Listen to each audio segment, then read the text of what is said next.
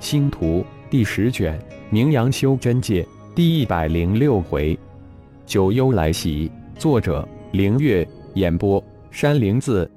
繁华热闹的原始城点出尘嚣，逐渐转入夜幕之中。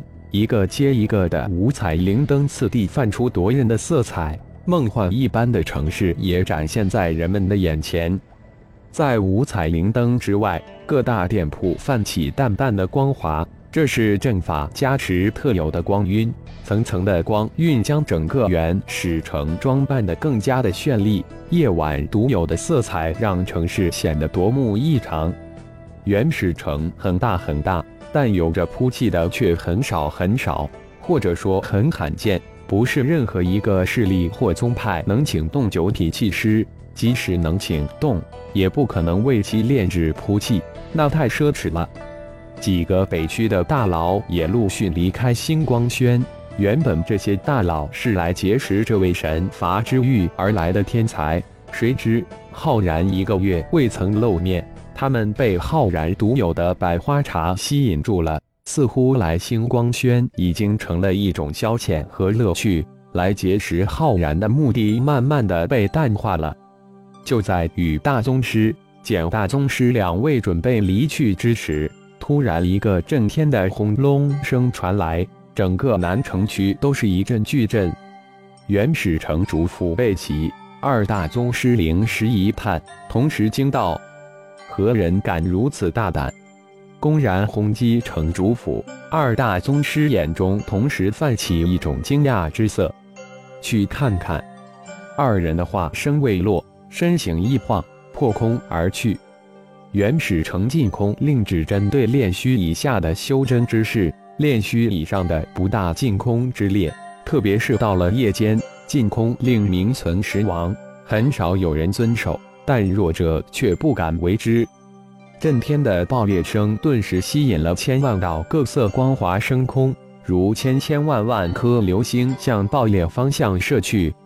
看来不只是针对城主府呀，很多强大的存在正向星光轩聚集。密室中的浩然脸上露出淡淡的冷意，正想找他们呢，没想到自动送上门来了，省掉了自己很多的功夫。什么人？布尔斯看到了浩然眼神中流露出的淡淡杀意，于是惊问道：“九幽盟？”浩然冷冷道：“布尔斯，启动大阵。”这里交给你们了。来了一条超级大鱼和一条漏网之鱼，这次修真盟只怕要损失惨重。浩然的声音刚落，身形就突然消失在密室之中。我怎么出去呀？布尔斯才发现密室的禁制没有撒去，于是急呼道。布尔斯的话音还未落，密室之中光华一闪。整个禁制立即消于无形，浩然的声音在其耳边响起：“赶快启动星光轩大阵，攻击即将展开。”浩劫立即启动铺气的防护阵，袭击将至，请各位客官尽快离开。如果不想离开，可以留在大厅之中，星光轩会保证顾客的安全。刚一跨入星光轩大厅，布尔斯就高声叫道。晚间的客人不多，一听到布尔斯的叫声，立即闪身出店，免受无妄之灾。只是一刹那，十多人就走了一个精光。没有人愿将自己的安全放在别人的手中。如果修真盟的几个大佬还在这里，肯定没有人愿意离开。但现在，你们暂时到星光轩后院休息一下，不要慌乱。没人能撼动星光轩。浩劫立即吩咐招聘来的二十个伙计，从他们的脸上隐隐看到慌乱和不安。二叔、师叔，您们主持大阵，我与师兄主外。张远、罗伯特，你们二人协助师叔。苏浩这段时间可谓是进步神速，父亲提供了大量的鲲鹏精血为其炼体，加上父亲独门的星光炼铁诀。他的肉体强度已经与他真元修为相当了。要知道，炼体越往后越难，比起修阴困难十倍，因此造成修真界炼体已经绝迹。这也是人类修士的体质不适合炼体有莫大关系。人类远古之时本是妖族中的至族，孱弱的肉体体质，但一出生就是其他妖族要依靠莫大机遇、几十几百年修炼能到达的开智期，让智族从妖族之中脱颖而出，成为现在独立的一个群体。虽然后来人族的前辈们创造了很多的炼体法诀，但终究比不上修鹰来得快。因此，炼体之术就逐渐在人类在被遗忘。妖族中的九成以上种族是先天的炼体种族，但也有一些极少的妖族也非先天的炼体之族。但比起人类来，他们的肉体强大的很多很多。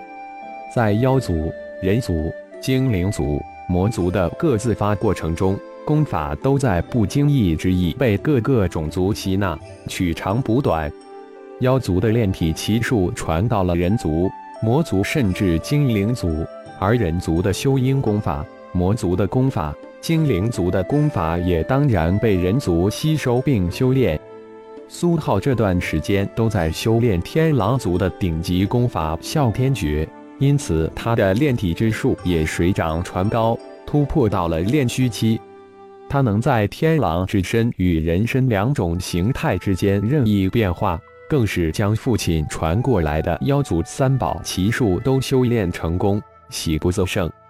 现在苏浩的保命宝贝可不少，第一当然是冰焰，第二是通过冰焰加丝感炼化奇术炼化了近五成的仙气冰灵气符，第三是灵玉珠，第四是五行宗的镇宗古宝如意环，第五是父亲传给自己的黄泉幽冥戳。第六是隐身奇术加五行遁术，第七即静思动，功成心悦。这就是苏浩现在的心情，修为大进，总得试一试。这是每一个人的想法。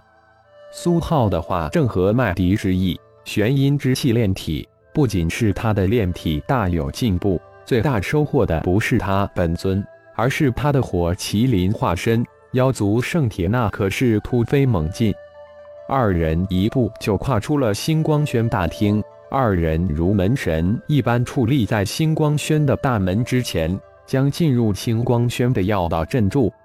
浩然现身时，已在星光轩所在的大街之上，神念锁定了那个看似路人的老者，淡淡的金芒透眼而出，直接看透了幻化的相貌。真是踏破铁鞋无觅处，得来全不费功夫。正是浩然准备展开大海捞针搜寻的九幽杀手蒙人四号首领碧泉，你来了，等你很久了。浩然侠然一转身，正对着走过来的老者咧齿一笑，淡淡说道：“如同一个很久的老朋友一般。”一，我认识你吗？是不是认错人了？那老者很是诧异，十分惊讶地问道：“碧泉，没错吧？”九幽老怪，你那个已经半入魔的师尊正在城主府疯狂吧？白皙无比的牙齿展露出很是真诚的笑意，像是欢迎老朋友的回归。威风八面、大名鼎鼎的浩然长老果然名不虚传，没想到你竟然会在城里。老者脸上惊诧的神情进去，代之而起的是无比庞大的威压，翻江倒海的扑过来。果然是杀手无情，还没有说二句就动手，太没有素质了吧？浩然轻轻一笑，漫步而行，向碧泉走了过去，仿佛没有感受到那庞大的威压一般，更像是清风拂面。不错，还真有二下，无怪传的那么神乎其神，似乎连大师兄都怕了你。碧泉心有所依，信心十足。根本没将浩然放在眼里。